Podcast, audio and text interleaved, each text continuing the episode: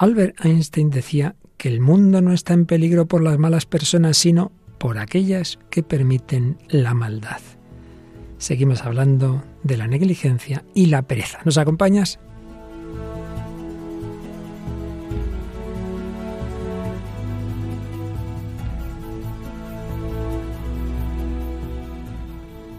El hombre de hoy y Dios, con el padre Luis Fernando de Prada. Un cordialísimo saludo. Una semana más seguimos esta larga travesía desde el corazón del hombre de hoy al corazón de Dios, desde esas heridas que tenemos en el corazón por nuestros vicios, pecados capitales, la herencia del pecado original, el ambiente que nos afecta tanto, esas heridas psicológicas, espirituales, morales, que tienen un remedio, que tienen un médico, que tienen un redentor, pero hay que reconocerlas lo primero y presentárselas a él. Esas heridas que la tradición espiritual ha resumido en lo que se refiere a aquellas que son raíz de otras, en los vicios capitales. Y estamos hablando después de la acedia o tristeza, de la pereza. Pero aquí hay una chica nada perezosa, Paloma Niño, o un día más. Aquí estamos, bienvenida. Muchas gracias, Padre Luis Fernando. Un saludo a todos los oyentes y encantada de estar un día más. Y también hay oyentes nada perezosos a mandarnos sus comentarios y, como siempre, alguno hemos recibido no solo por las redes sociales, sino por el correo postal de toda la vida. Sí, que también nos encanta ¿no? recibir estas cartas. En primer lugar, destaco algunos mensajes que hemos recibido a través, a través de redes sociales, de nuestra página de Facebook. Nos decía Berta Herrera Prado, me encanta el programa, tengo todo el día puesta la radio y he dejado la televisión. Muchas gracias. Mucho mejor radio media que la televisión, eso seguro. Luego Martali Murillo nos decía, ocioso, pereza y muerte cerebral si hay vicios. Ánimo a trabajar, a emprender, a caminar, a limpiar la casa, siempre pensando que Dios no nos abandona. Pues sí, unas buenas eh, recetas y consejos. Y luego Catherine Huertas nos decía, orad por los perezosos y los tristes. Estos son algunos de los mensajes que nos enviáis a través de redes sociales y hemos recibido una carta muy bonita de puño y letra, como ella misma dice, de María del Coro Alzugaray, desde San Sebastián, que bueno, nos cuenta que tiene 75 años, por eso no nos envía mensajes a través de redes sociales, sino que prefiere hacerlo por carta y de puño y letra. Además nos manda una postal muy bonita de San Sebastián. La Catedral del Buen Pastor. Y nos dice enhorabuena de nuevo por el programa, tan estupendísimo a usted y a su fantástico equipo. Y bueno, nos dice que se ha sido a oyente y que recibamos un cordial, un cordial saludo y bueno, que le encanta mucho el programa. Bueno, pues una maravilla que tengamos oyentes de todo el mundo y de todas las edades y condiciones. Pues sí, todos somos ese hombre de hoy y todos, lo sepamos o no, buscamos a Dios. ¿Cómo lo buscaba?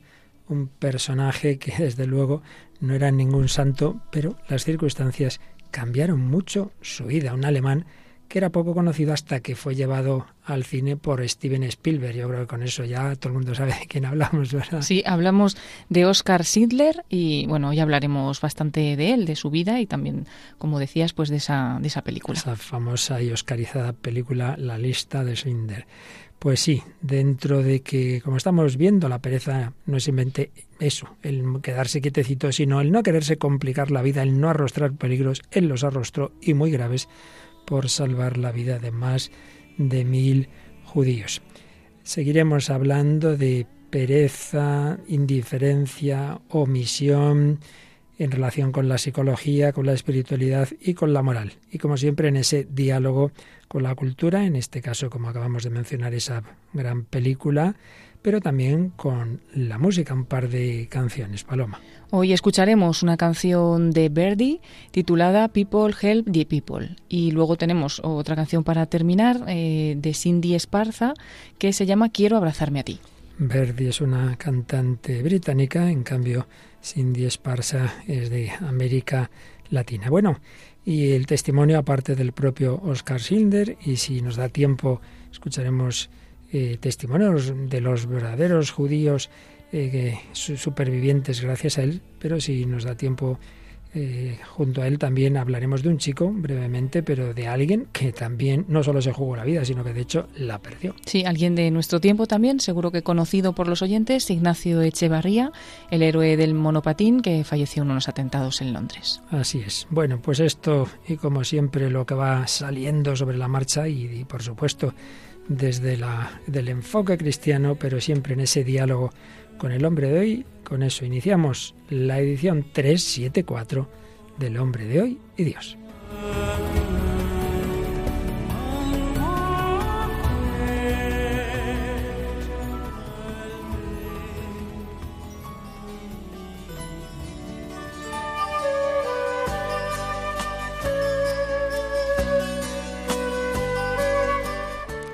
Pues como solemos hacer, resumimos lo anterior que estamos viendo en este pecado capital, en este vicio capital, la pereza, que veíamos que realmente es consecuencia de lo anterior que estudiábamos, de la acedia. Cuando uno está vacío, cuando uno no disfruta del bien, no disfruta de Dios y de las cosas espirituales, pues entonces se queda desganado, no hay un amor que le motive y entonces es normal que como consecuencia de la acedia venga la pereza que es ese pecado capital que aprendíamos olvidando la raíz del mismo, que es la acedia, una falta de disposición a la hora de realizar determinadas tareas o actividades por vacío existencial, por falta de motivación, por falta de los medios necesarios, a veces por perfeccionismo para no hacerlo perfecto no hago nada. Hablábamos de algunos consejos, como el asumir que, vale, pues habrá cosas que no haremos bien, pero no caer en ese perfeccionismo, hagamos lo que podamos, seamos personas de palabra, hagamos una pequeña lista de los pasos a seguir que no me, apetece hacerlo, venga, un pasito detrás de otro, que sean al principio sencillos, que sean pocos, y verás como poco a poco pues vas dando, y por supuesto si cuentas con la ayuda de Dios, mucho mejor vas dando esos pasos.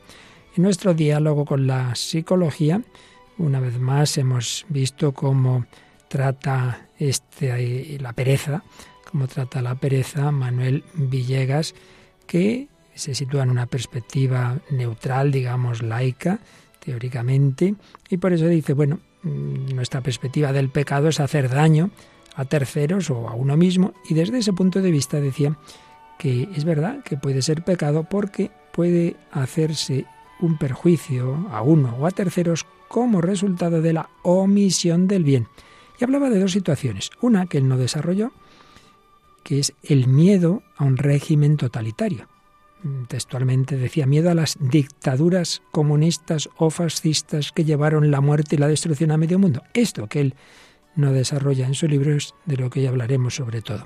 Pero él más bien se refería a algo más sencillo, a la negligencia en el cuidado de los otros eh, como son los familiares enfermos, los padres ancianos, en fin, personas que, que tenemos a nuestro lado. Y frente a esa negligencia, pues el remedio es la diligencia. Las dos palabras tienen la misma raíz, diligere, amar, el verbo amar. Si tienes amor, no te preocupes, que cuidarás de esas personas. Por el contrario, si no las quieres, pues caerás en esa desidia o negligencia que al final llamamos pereza.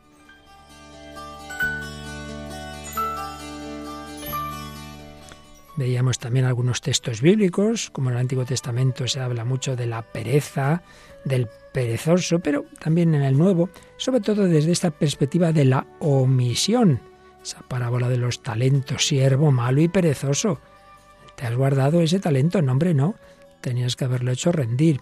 Un texto muy importante, San Pablo, la segunda a los tesalonicenses, el que no quiera trabajar, que no coma.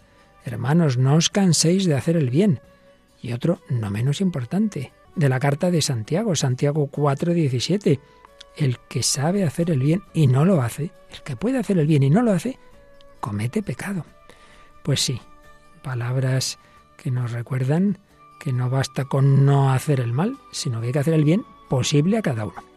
Bien, y finalmente, como en otras ocasiones, siguiendo, en este caso sí, a un psicólogo en una perspectiva netamente católica, Gregory Popcak, siempre nos hace ver que debajo de los vicios capitales en realidad hay algo bueno, hay una tendencia buena que Dios ha puesto y que luego se ha desordenado. ¿Y cuál era la tendencia que nos indicaba que está debajo de la pereza? Pues el anhelo de la paz, de, vivir en armonía, de que no haya conflictos, una tendencia y un deseo que, que, estaba en, el, en, la situación original del hombre, creado en armonía con Dios en sí mismo y de la mujer con el hombre, y que será la que tendremos, si Dios quiere, por su misericordia en el cielo. Sí, pero no estamos en el cielo. Y por ello, en esta tierra, la paz, la armonía, muchas veces, lamentablemente, pero así es, presupone que también están los obstáculos, presupone el mal, presupone que hay que luchar, presupone que a veces hay que hacer grandes esfuerzos y para eso es necesaria la virtud de la fortaleza y de la diligencia.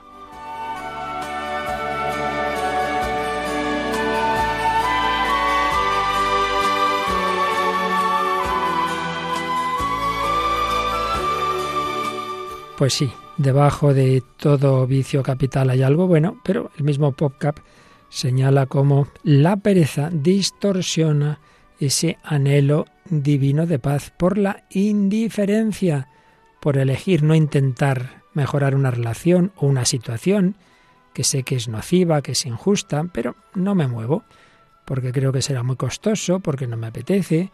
Y dice con palabras fuertes, la pereza es la falsa paz de Satanás. Eh, ¿Para qué? ¿Para qué molestarnos en eso? Es el pecado de no preocuparse por insignificancias, sí, claro.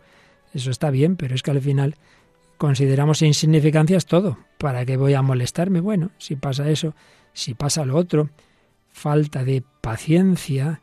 Hay situaciones que exigen mucha paciencia. Esperar el momento oportuno, distanciarse, aguardar. Y hay veces que no, no tenemos esa paciencia, pecados de omisión. Y esto en las cosas más sencillitas, mira, le doy la razón, la razón del tonto que decimos, con tal de no tener complicaciones. Hombre, pues a veces quizás sea bueno en no discutir por cosas pequeñas, pero también puede ser que así vayamos en una pendiente inclinada hacia una, una falta de verdadera relación. Callarme, eh, no decir nunca lo que pienso, eso no es bueno no es bueno generalmente. Necesitamos frente a la pereza la diligencia, la diligencia que nos ayuda a materializar el verdadero anhelo divino de paz, poniendo en funcionamiento nuestros dones, no simplemente de sin hacer nada, poner nuestros dones en funcionamiento para responder a los problemas a los que nos enfrentamos y haciéndonos mantener el rumbo cuando las cosas no salen tan bien como habíamos previsto, cosa que pasa muchísimas veces. Claro que sí. No tiremos la toalla, no, no, yo no puedo hacer nada, entonces ¿para qué molestarme? No es verdad. Es el peligro de esa distorsión del anhelo de paz. Y como todas las virtudes y todos los vicios están relacionados, ya hemos mencionado que aquí detrás también está la fortaleza.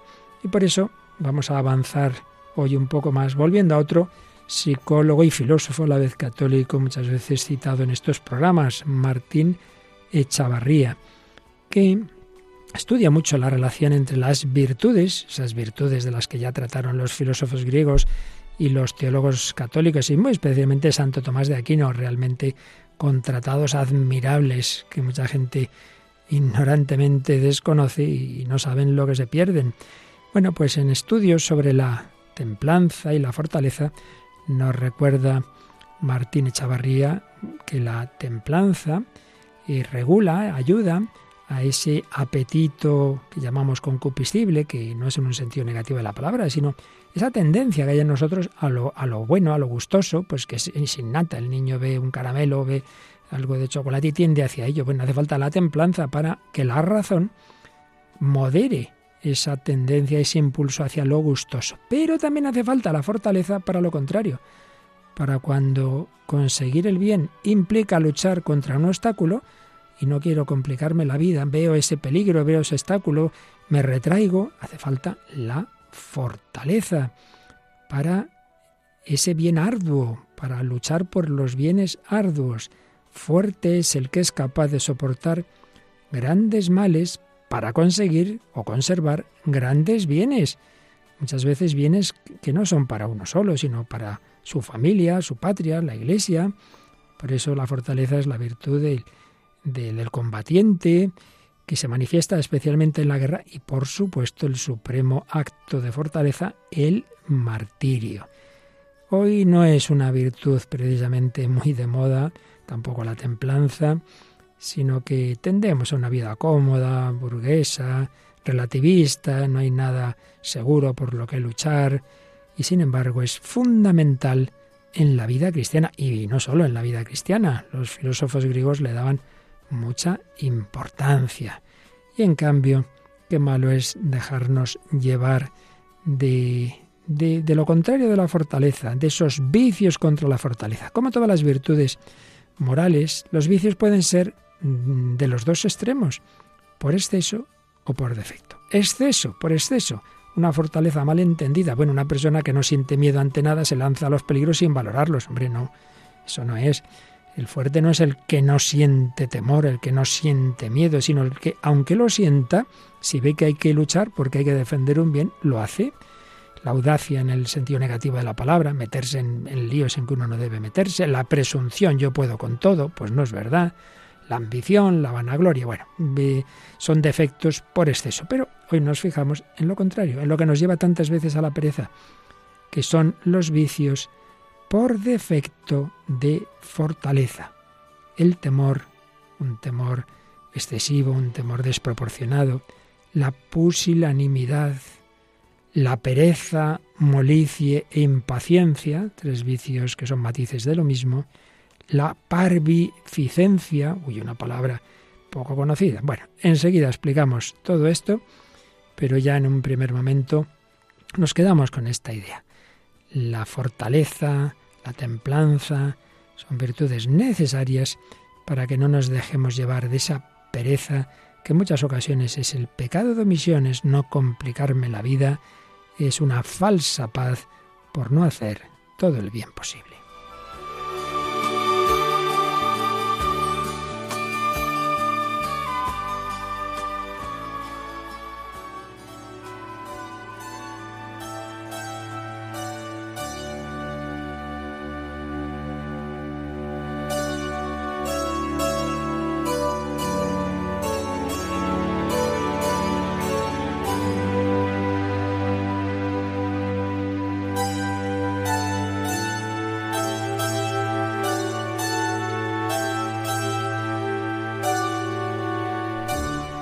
Aquí seguimos en Radio María, en El Hombre de Dios, Paloma Niño, quien nos habla, Padre Luis Fernando de Prada, hablando de la pereza en cuanto a esa dejadez, esa omisión, esa falsa paz, y en relación con, con esos vicios opuestos a la fortaleza por defecto. Santo Tomás de Aquino, y así nos lo explica el filósofo y psicólogo Martín Echavarría, habla de esos defectos como es el temor.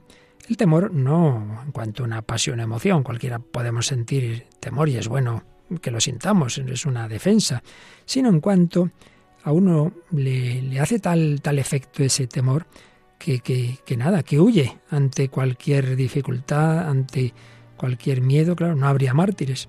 Si, si uno huyera y, mm, cediera en todo con tal de mantener su integridad corporal y su vida. Ciertamente es lógico el temor a la muerte, pero el mártir ve que hay un bien superior a la propia vida. El mártir y aquel que lucha por, por el bien común, por, por su patria, etc. Los temerosos son poco dueños de sí mismos. El, el miedo les, les paraliza muchas veces. Temor, temor que nos puede llevar a esa inacción. Y es lo que veremos enseguida que ha ocurrido en todos los regímenes totalitarios que han metido el miedo, el terror a la gente para tenerlos dominados y que hicieran lo que les daba la gana al poder. La pusilanimidad, bueno, en cuanto uno se fija en la palabra ya ve de dónde viene. Animidad, ánimo y pusil es pequeño. La pusilanimidad es un ánimo pequeño frente a la magnanimidad, ánimo grande. Para Aristóteles era muy importante la magnanimidad, para esos filósofos griegos, tener un ánimo grande, luchar por cosas grandes, cosas importantes. No, el pusilánime, pues no, no se atreve, no se atreve. ¿Por qué mm, puede una persona ser pusilánime? Señala Martín Echavarría y, una vez más, siguiendo a Santo Tomás, que tenía intuiciones increíbles para su época, que esto puede venir de una mala educación, por dos excesos. Uno, una persona que ha sido educada de una manera como muy tiránica, entonces se ha generado con ella un carácter apocado, no se atreve a hablar, no se atreve a decir nada. Eso es, eso es malo, es, eso ciertamente no es el cristiano, como han querido caricaturizar Nietzsche, por ejemplo, ¿no? La persona así debilucha, mentira.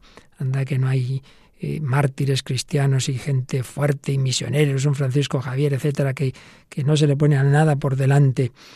Pues es un peligro esa educación que hace personas apocadas. Pero también puede venir de lo contrario, de una educación blandengue, de una persona mimadita, en una vida muelle, se le ha dado todo hecho.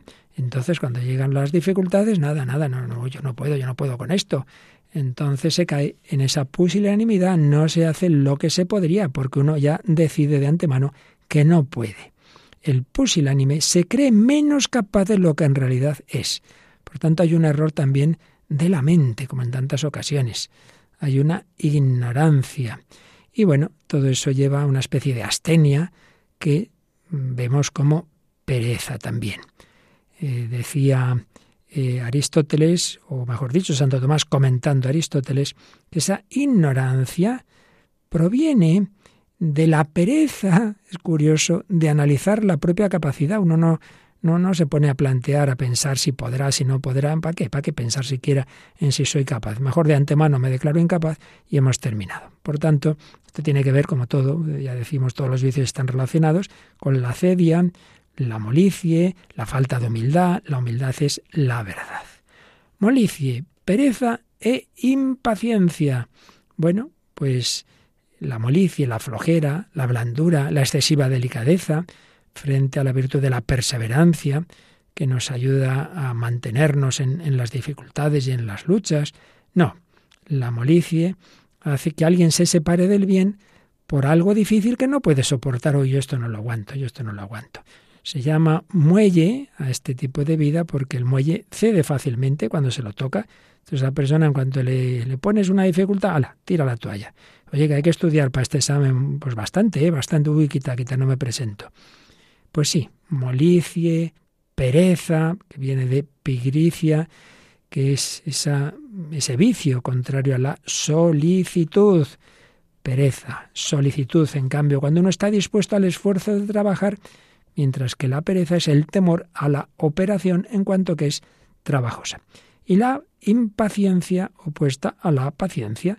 El impaciente no tolera las frustraciones de la vida diaria en cuanto tiene un fracaso, en cuanto eh, surge algo que no le sale bien, pues lo mismo, pierde todo tipo de motivación y ya no hace nada. Y os menciono una palabra que hoy apenas usamos, parvificencia, es lo contrario a la magnificencia. La magnificencia es la virtud de aquella persona que está dispuesta a hacer grandes gastos si eso es necesario. En cambio, la parvificencia es el temor excesivo y desordenado de perder lo que se tiene, lo que hace a la persona calculadora.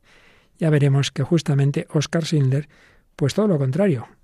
Eh, primero derrochó el dinero, es verdad, pues porque era un vividor, pero luego el mucho dinero que tenía lo empleó en hacer el bien al prójimo. Hacer el bien al prójimo, Paloma, complicarnos la vida unos por otros, es lo que esta chica inglesa, eh, que de pequeñita decían que como abría la boca y comía como un pajarito y por eso le pusieron de pequeña el nombre de Verdi y se ha quedado con ese nombre comercial, Verdi. Sí, así es su nombre artístico, así es conocida también en su casa y realmente se llama Jennifer Van den Boger y es nacida en el Reino Unido en 1996, cantante y compositora.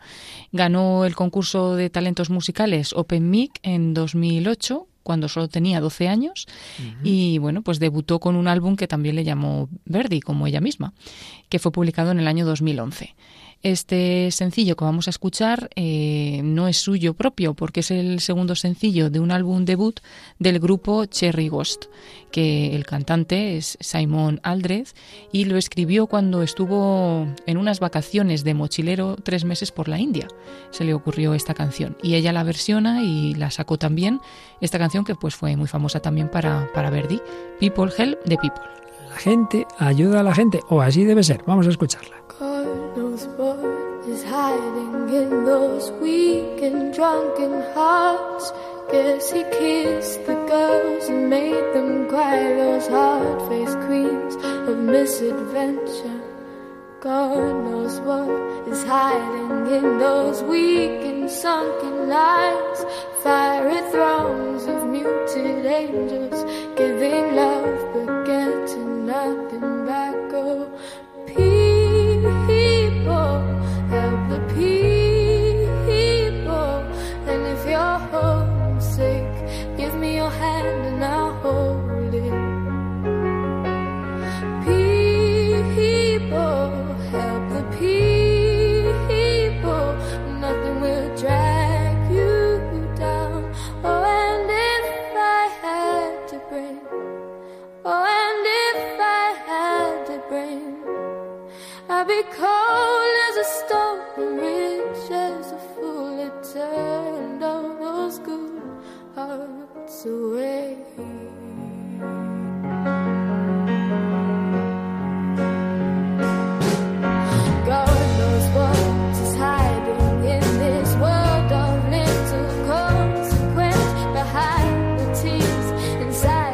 Dios sabe qué se esconde en este mundo de pequeñas consecuencias detrás de las lágrimas, dentro de las mentiras, mil atardeceres que mueren lentamente. Dios sabe que se esconde en esos corazones débiles y borrachos. Supongo que la soledad llamó a la puerta. Nadie necesita estar solo, no, cantando. La gente ayuda a la gente. Y si sientes melancolía, dame tu mano y yo la sujetaré. La gente ayuda a la gente y nada te arrastrará hacia abajo. Oh, si yo tuviera un cerebro, sería fría como la piedra y rica como el tonto que dio la espalda a todos esos corazones buenos. Pues no demos la espalda, no pensemos en tanta gente necesitada. Dios sabe que se esconde en esos corazones débiles y borrachos, en esas chicas a las que hiciste llorar, en esas reinas callejeras del infortunio, en esos ojos débiles y hundidos, una ardiente multitud de ángeles en silencio dando amor y recibiendo nada a cambio. La gente ayuda a la gente. People help the people.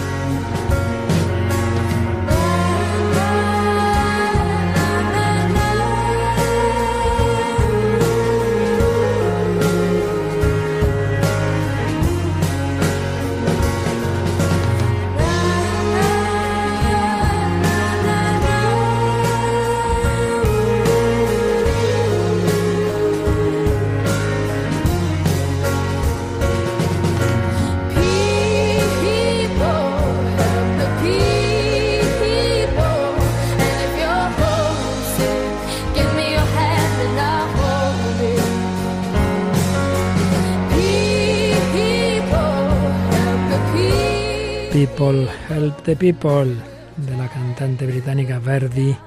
Sí, que no seamos indiferentes a nadie, a nadie, por mucho que nos parezca. Bueno, eso lo ha buscado. No, no, no, no vuelvas tu espalda a nadie. Y no la volvió, desde luego, Oscar Schindler, aunque sus inicios no fueron precisamente muy buenos. Un alemán que no era muy trabajador, que era muy vividor, que bebía mucho, que era muy mujeriego, que engañaba a su mujer, pero a veces ocurre que en las circunstancias peores sale lo mejor de las personas, Paloma. Sí, y vamos a contar un poquito su historia de Oscar Schindler, que salvó la vida, como antes decías, aproximadamente 1.200 judíos durante el Holocausto, empleándolos como trabajadores en sus fábricas, ubicadas en las actuales Polonia y la República Checa. Y su historia ha sido contada en la novela El arca de Schindler, que se publicó en 1982, y en la película que se basa en ella, La lista de Schindler, en 1993. Bueno, él creció en Witau, en Moravia, y tuvo varios empleos hasta que se unió en 1936 al servicio de inteligencia militar de la Alemania nazi, se afilió al partido nazi en 1939 y antes de la ocupación alemana de Checoslovaquia en 1938, recolectó para el gobierno alemán información sobre vías férreas y movimiento de tropas y el gobierno checo lo arrestó por espionaje, pero lo liberaron. Continuó realizando estas tareas de espía para los nazis en Polonia antes de la invasión de ese país en 1939 que supuso pues el estallido de la Segunda Guerra Mundial. En 1939 Sidler adquirió una fábrica de menaje esmaltado en Cracovia, en Polonia, en la cual empleó a unos 1.750 trabajadores, de los cuales unos 1.000 eran judíos, en el año 1944. Y gracias a sus contactos pudo proteger a sus trabajadores de la deportación y muerte en los campos de concentración. Al principio su motivación fue únicamente económica, pero después eh, se dio cuenta de, que estaba pues salvándolos así, ¿no? De, ir a los campos de concentración y empezó a emplear a trabajadores que incluso no necesitaba, ¿no? A trabajadores judíos. Con el paso del tiempo tuvo incluso que sobornar a los oficiales nazis con regalos cada vez más costosos obtenidos en el mercado negro con la finalidad de mantener a sus empleados a salvo. E incluso Sidler convenció también al capitán de, las SS, al comandante del cercano campo de concentración de Plazow, Amon Gott, para que le permitiera trasladar su factoría a la región de Sudetes, evitando de esta manera que sus empleados acabaran en las cámaras de gas. Usando nombres conseguidos por el oficial de la policía del gueto judío, el secretario de Gott compiló y una lista ¿no? con los nombres de esos 1.200 judíos que viajaron en octubre de 1944 y se libraron así ¿no? de los campos de concentración. Eh, se mudó después a Alemania tras la guerra y tuvo apoyo económico de organizaciones judías. Se marchó a Argentina con su esposa y se dedicó a la cría de animales, pero en 1958 entró en bancarrota dejó a su mujer y él regresó a Alemania y allí sobrevivió gracias al apoyo financiero de los llamados judíos de Sidler, los que él mismo había salvado del holocausto. Fue nombrado justo entre las naciones por el gobierno de Israel en 1963 y falleció en 1974 y fue enterrado en el monte Sión de Jerusalén. Pues ciertamente un hombre que, como has dicho, pues colaboró con el régimen nazi, pero cuando ya vio lo que estaba realmente ocurriendo, parece ser que en la matanza del gueto de Cracovia, es cuando ya dijo esto no puede ser. Y todos esos contactos que tenía antes, todo ese dinero, todos esos sobornos, ya empezó a usarlos de cara a la salvación de esos judíos, que en efecto ya al principio sí eran interesantes para él económicamente, luego fue la ruina total y absoluta. De hecho, es un hombre que muere al final, como has dicho, arruinado, pero que haya en esa situación en que salva a todos esos judíos, pues eh, se va arruinando y por supuesto estuvo a punto también de morir porque claro, se iba descubriendo el pastel, digamos.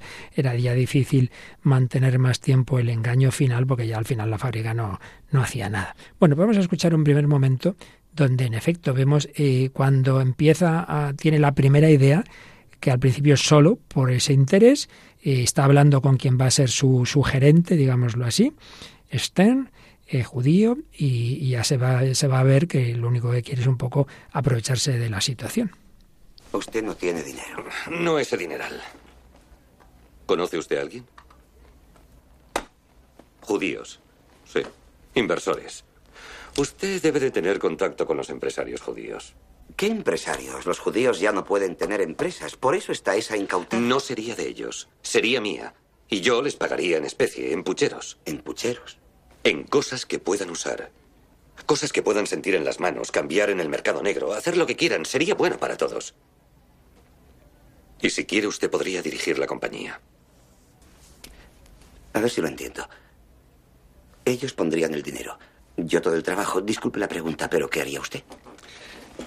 Me encargaría de dar a conocer la compañía, de que tuviera cierto estilo. Eso se me da bien, no el trabajo. El trabajo no la presentación.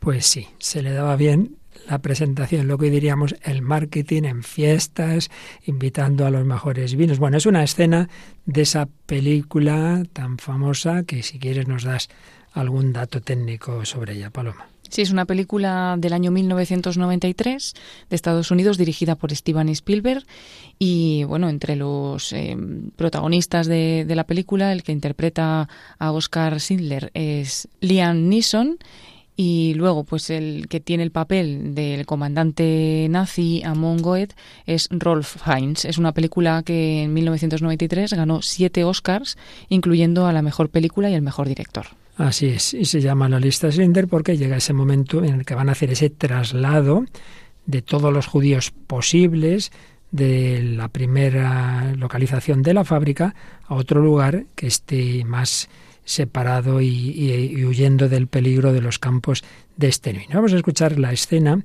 en que esto es el único detalle así que yo he visto que no responde exactamente a la historia, es que la lista la escribe el gerente y en cambio tú nos acabas de decir, Paloma, que la lista la pasó un policía que conocía los nombres. Pero bueno, las dos cosas son compatibles, se la pasa y luego la, están escribiendo entre los dos, pero en fin, lo importante es la idea de cómo ya este hombre ha cambiado, ya no es gente a la que esclaviza, a la que no le paga, que le sirven para enriquecerse, sino todo lo contrario. Escuchamos ese momento en que se termina de escribir, la máquina de escribir, la lista de esos 1.200 judíos.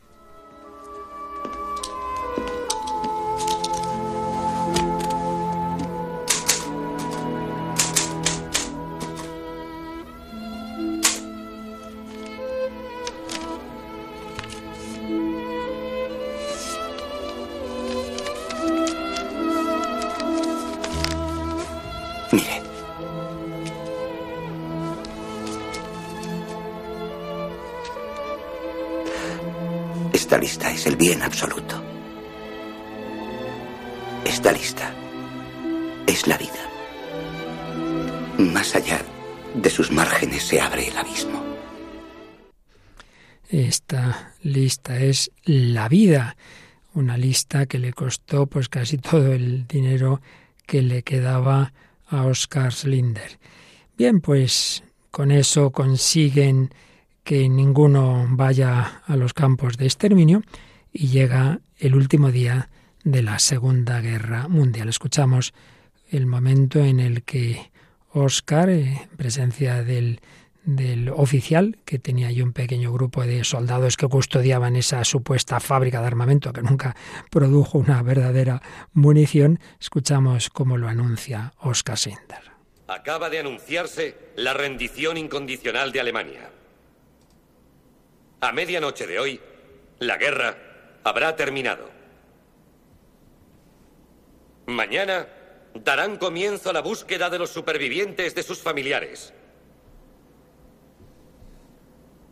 En muchos casos, no podrán encontrarlos. Tras seis largos años de crímenes, el mundo se viste de luto por las víctimas. Nosotros sobrevivimos. Muchos de ustedes han venido a agradecérmelo. Agradezcanselo a sí mismos. Al valiente Stern. Y a otros muchos de ustedes que se han preocupado por todos enfrentándose a la muerte en cada momento. Unos se han preocupado de otros enfrentándose a la muerte. Antes de seguir con esta película, Paloma, vamos a recordar alguien, pues claro, no, no tan famoso hoy día porque no se ha hecho ninguna película sobre él, pero que se enfrentó a la muerte y la muerte se lo llevó muy joven, un compatriota nuestro. Sí, Ignacio Echeverría, conocido como el héroe del monopatín, y bueno, lo se le recuerda así, ¿no? A este joven de 39 años, empleado de banca, que no dudó enfrentarse a uno de los terroristas del atentado del 3 de junio de 2017 en el puente de Londres, utilizando una de las pasiones de su vida deportiva, que era el monopatín. ¿no? Por eso es conocido como el héroe del monopatín. Él no hubiera podido seguir su camino, ¿no? como hicieron muchas personas, huir de ese atentado, por, pasaba por al lado, ¿no? Pero él se bajó del monopatín para enfrentarse con el asesino, salvando así la vida de varias personas que lograron escapar. Cayó herido mortalmente, cuando otros dos terroristas le asestaron una villana puñalada por la espalda. Era licenciado en Derecho, miembro de Acción Católica, gran deportista, además pues del monopatín le encantaba el surf, el golf, etcétera, y había dejado España para trabajar como analista en el banco HSBC en Londres, donde se dedicaba a la prevención de blanqueo de capitales. Incluso algunas personas han pedido a la Iglesia que se evalúe la posibilidad de comenzar su causa de beatificación. Pues pudiera ser que algún día así se haga. Desde luego cumplió el Evangelio. Nadie tiene amor más grande que el que da la vida por los amigos, porque enfrentarse a uno de estos terroristas islámicos que estaba ahí, pues acuchillando al que podía, pues evidentemente tenía un riesgo, como en efecto se comprobó, con 39 años dio la vida. No la llegó a dar, pero pudo haberle ocurrido Oscar Sender. Vamos a escuchar la emocionante escena ya cuando sabe que, que él, claro, como miembro del partido nazi, etcétera, podría haber sido detenido por los aliados, cómo se despide de todos esos judíos y cómo ellos a su vez se despiden de él, eh, han sacado el, las muelas que les quedaban para regalarle un anillo. Escuchamos ese diálogo final de la película La lista de Schindler. Hemos escrito una carta en que tratamos de explicarlo todo por si le capturan. La hemos firmado todos.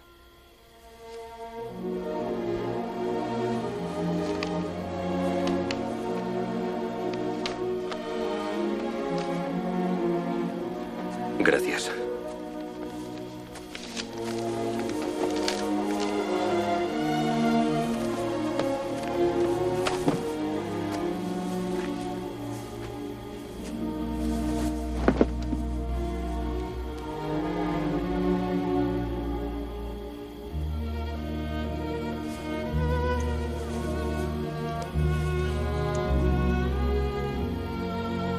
Es hebreo. Del Talmud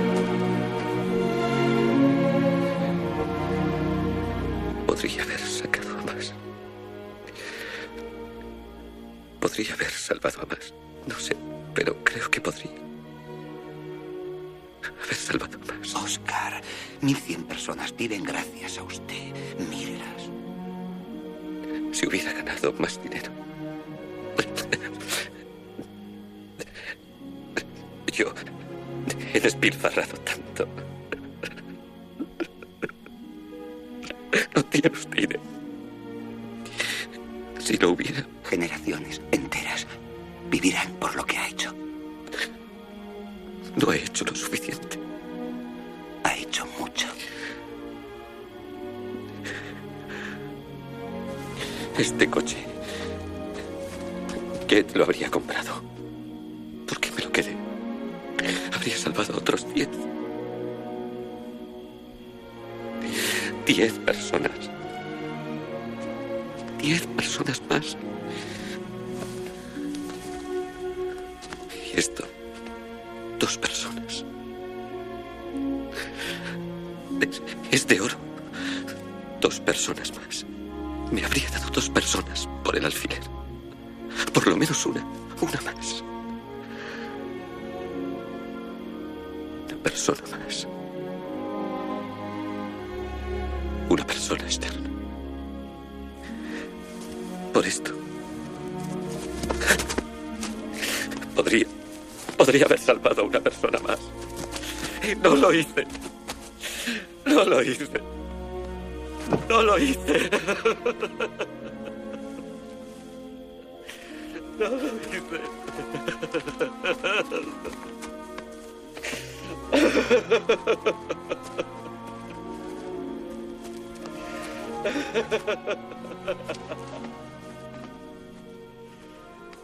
Final casi de la película real, histórica, la lista de aquel que derrochaba el dinero en la bebida, en las fiestas, con sus amantes.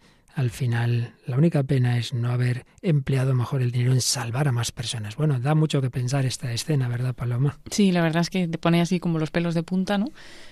Primero por pensar que realmente salvó a muchos, que es lo que le dice el otro, has salvado a muchos, has salvado a muchos, pero cuando realmente se ha dado cuenta del valor que tiene una sola persona, pues claro, le sobra todo, el alfiler, el coche que se ha comprado, todo.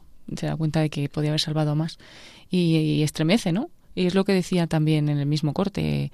Eh, una vida, si salvas una vida, salva, habrás salvado a todas, pero una es muy importante, una solo, ¿no? Y ahora enseguida lo vamos a comprobar también con los testimonios de los auténticos supervivientes que quedaban cuando se hizo esta película. Pero antes comento cómo, bueno, lo que en su caso fue ese dinero con el que consiguió que el, que el jefe de aquel campo pues les dejara irse a esa fábrica y tal, eh, lo que fue ahí el dinero, podemos aplicarlo en nuestra vida, todo lo que Dios nos ha dado, los talentos, el tiempo, las cualidades, las personas, las circunstancias. Yo, por ejemplo, recuerdo una vez en unos ejercicios espirituales, pues esta escena, me llevé la sorpresa, porque no, no lo había pensado nunca así, de una madre de familia que me vino y me dijo, mire, ¿sabe usted lo que yo, lo que me ha venido a la mente? Cuando yo me casé y era joven, pude haber tenido más hijos y por no complicarme la vida lo impedí. Pues sí, es también otra forma, ¿no?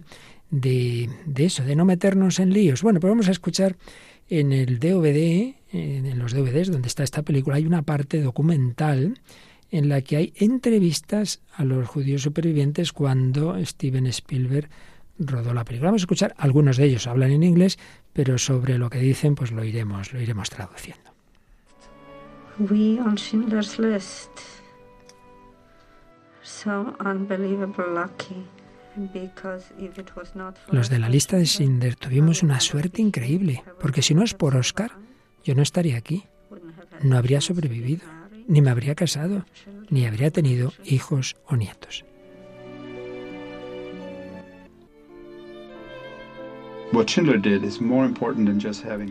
Schindler hizo más que salvar la vida de 1.200 judíos. En mi caso fui profesor en los colegios públicos de Los Ángeles durante 39 años Tuve miles de estudiantes y como consecuencia miles de buenos amigos. Para algunos de esos estudiantes soy como su padre. Así que salvar a un hombre es salvar a generaciones.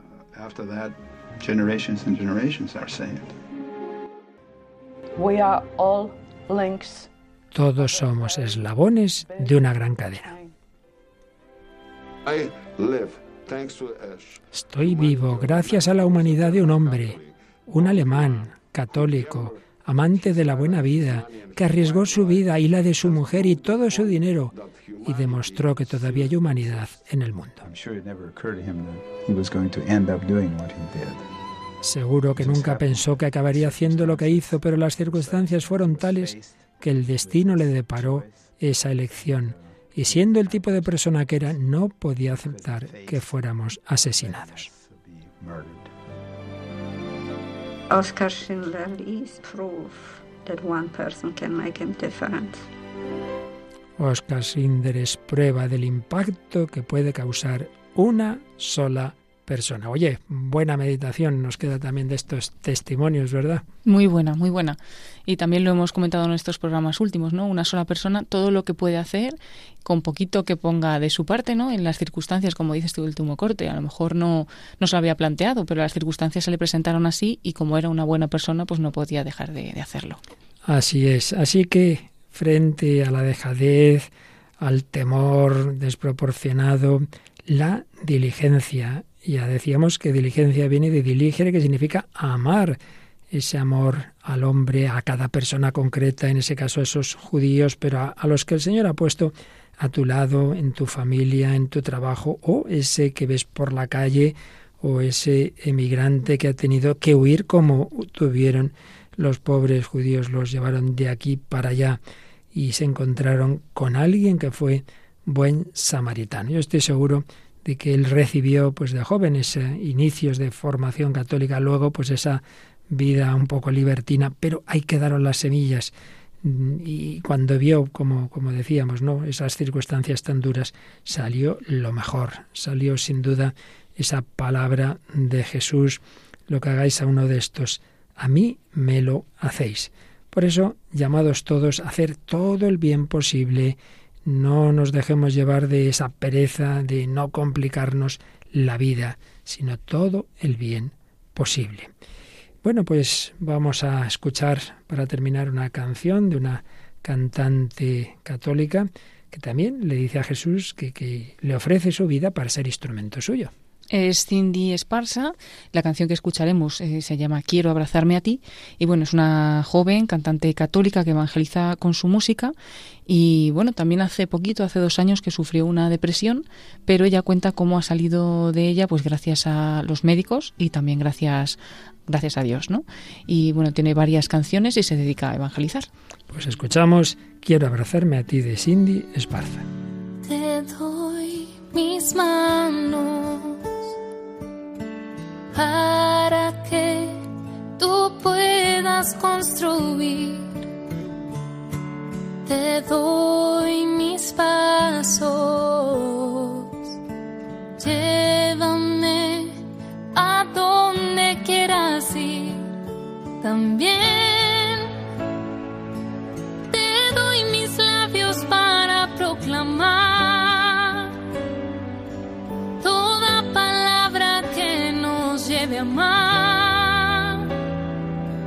Y que mi voz sea solo para ti.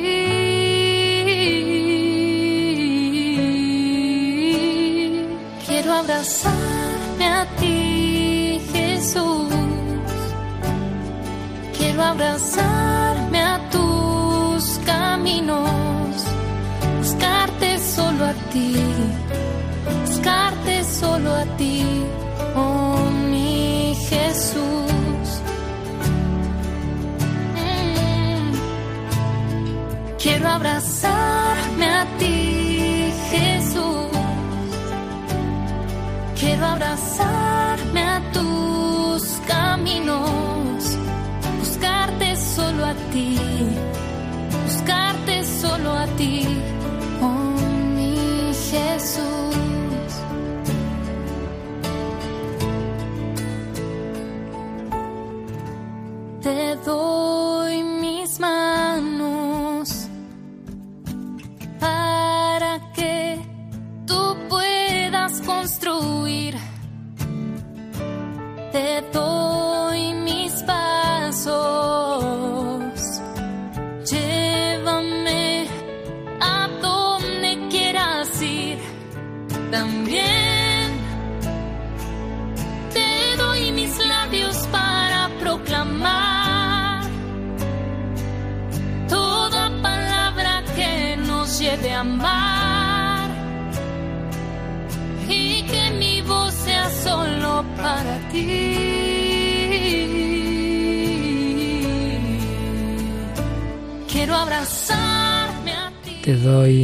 Mis manos para que a través de ellas puedas sanar, puedas acariciar. Te doy mis labios para proclamar. Te doy mis pasos para que me lleves donde quieras. Así dijo Francisco de Asís, así dijo Teresa de Calcuta, así dijo Carol Vitigua, también así dijo Ignacio Echeverría, y la providencia hizo que un hombre que nunca había pensado en ser santo, desde luego, pues también fuera instrumento del buen samaritano Oscar Schindler. ¿Y tú? ¿Qué vas a hacer con tu vida? Con lo que Dios te ha dado. También con el dolor. Todo es, o puede ser, o debe ser instrumento de Dios para ayudar a los demás ¿Eres de la gente que ayuda a la gente? Se lo preguntamos y se lo pedimos a Jesús.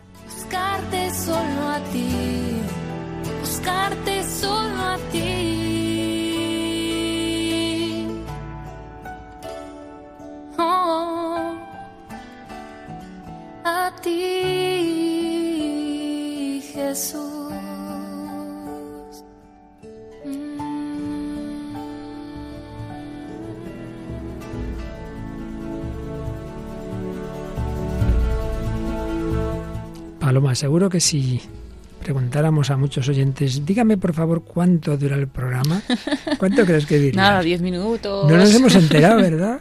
Si es que nos lo pasamos pipa, que dicen los jóvenes, ¿verdad? Con estos, estos cortes de las pelis tan buenas, con las canciones, y ahí van con los testimonios, y ahí van entrando las reflexiones ya más profundas, de una manera sencilla, pero seguro que provechosa para nuestros corazones. Sí, le pedimos al Señor que no nos dejemos llevar de la pereza, de la indiferencia, del pecado de omisión. Frente a la omisión está la misión.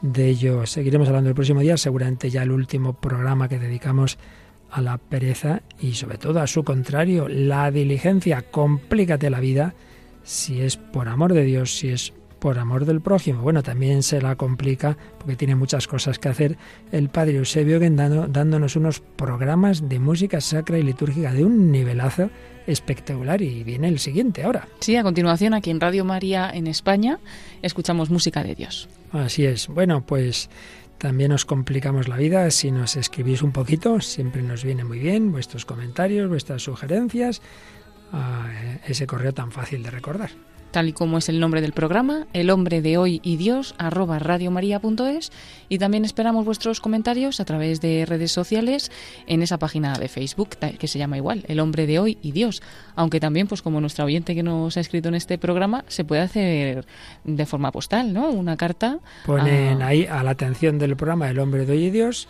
y Paseo de Lanceros número 2, planta primera 28024 de Madrid. Y nos pues encanta también recibirlo en nuestras manos. Por supuesto, poniendo Radio María, claro, porque en esta nave comercial hay otras instituciones. Pues sí, a Radio María en el Paseo de Lanceros 2. Ahí os esperamos en ese correo, en ese Facebook, en esa dirección postal y sobre todo en la capilla, en la oración. Quedamos muy unidos. Damos las gracias a Paloma Niño y bueno, ya sabéis que a han intervenido en el programa esta cantante británica Verdi, esta cantante latinoamericana Cindy Esparza.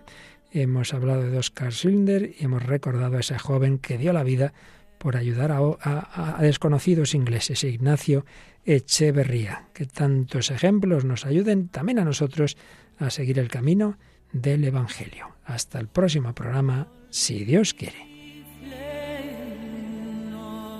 Así concluye el hombre de hoy y Dios, un programa dirigido en Radio María por el Padre Luis Fernando de Prada.